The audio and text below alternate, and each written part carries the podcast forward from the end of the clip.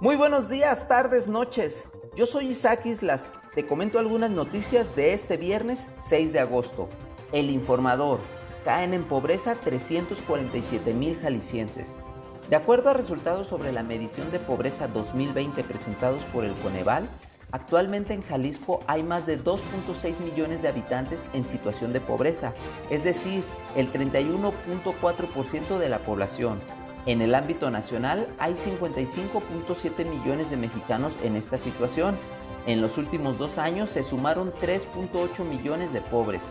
A pesar de la pandemia, 13 entidades lograron disminuir sus porcentajes de pobreza, entre ellas Nayarit, Zacatecas y Colima, estados vecinos de Jalisco.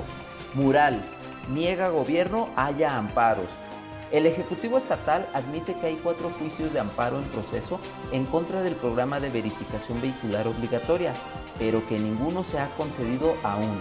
Asegura que a la fecha no se ha recibido notificación alguna para no multar por no traer el holograma correspondiente. El gobierno de Jalisco sostiene que el programa de verificación tiene como objetivo defender el derecho de los jaliscienses a un aire limpio. Es un asunto de salud. Diario NTR. Zapopan fue omiso en revisión de villa. El ayuntamiento se negó a realizar una inspección a las obras de la Villa Panamericana, por lo que la resolución que emitió el Tribunal de Justicia Administrativa dio por cumplido el último paso que hacía falta para que se puedan vender los departamentos. Representante del desarrollo inmobiliario asegura que los obstáculos que ha enfrentado este proyecto han sido intereses políticos y extorsiones.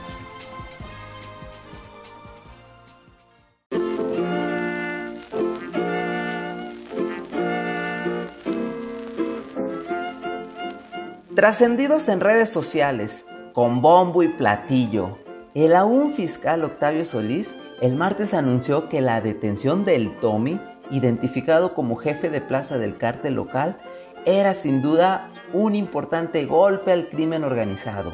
Solo un detalle, el 9 de noviembre del 2017, el llamado fiscal de hierro Eduardo Almaguer también informaba del procesamiento de esta misma persona, detenido al momento de transportar cadáveres en la cajuela de un vehículo y vinculado a por lo menos 33 homicidios. Si gozaba de libertad es porque el Ministerio Público no aportó pruebas suficientes provocando que un juez lo absolviera. En Puerto Vallarta ocurre de todo. Imprudencia por las agencias de actividades acuáticas que a pesar del mal clima siguen ofertando sus servicios y exponiendo a turistas. Negligencia de las autoridades que como siempre brillan por su ausencia. Y mucha suerte de una joven que en pleno vuelo vio romper las cuerdas del parachute en que paseaba quedando a merced de los vientos que la alejaron del mar y terminó atorada en cables ya en una zona habitacional. La cuenta de puro milagro. Tercer lugar. Hace unos minutos, la selección mexicana de fútbol varonil consiguió la medalla de bronce al imponerse tres goles a uno a su similar de Japón. Con esto, la delegación mexicana llega a cuatro medallas en la justa olímpica, todas de bronce.